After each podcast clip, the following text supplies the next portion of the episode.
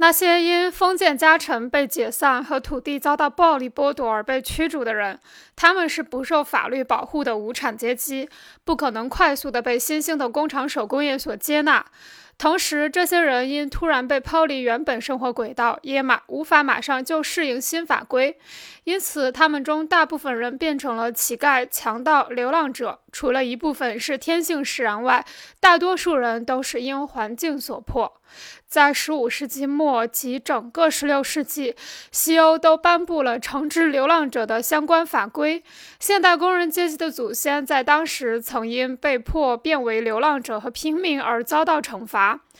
法律的制定者们把他们看成是自愿的罪犯，因为只要他们愿意，就可以继续在已经不在的旧的劳动条件下劳动。英国惩治流浪者的法律是在亨利七世时开始制定的。在亨利八世期间，法律允许年老和无劳动能力的人行乞，但禁止身强力壮者行乞，违者将遭到鞭打和监禁。在亨利八世二十七年，又一次重申了以前的法令，但加入了一些更严厉的条款。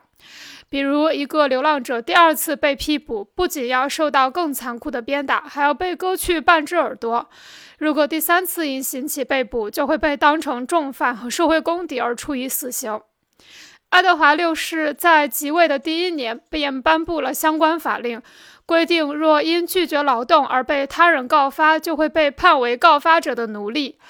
任何人都有权将流浪者的孩子领去当学徒，男子要当二十四岁，女子要到二十岁为止。伊丽莎白执政时期颁布了这样的法令：十四岁以上没有获得行乞许可的乞丐，如果没人愿意使用他两年，就会遭到严酷的鞭打，并在左耳打下烙印。如果有人再次行乞，且年龄超过十八岁，还是无人愿意使用他两年，就会被处以死刑。如果还有第三次，就会立即以叛国罪处死。詹姆斯一世时期，法律宣布游手好闲和行乞的人为流浪者，法庭的治安法官可以当众鞭打他们。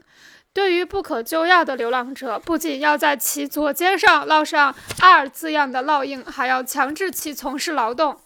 如果再度在行乞时被捕，就会毫不留情地被处死。这些被暴力剥夺了土地并被驱逐出来变成流浪者的乡村居民，在法律的欺凌下，在经过鞭打、烙印和各种酷刑后，被迫接受了雇佣劳动制度下的法规。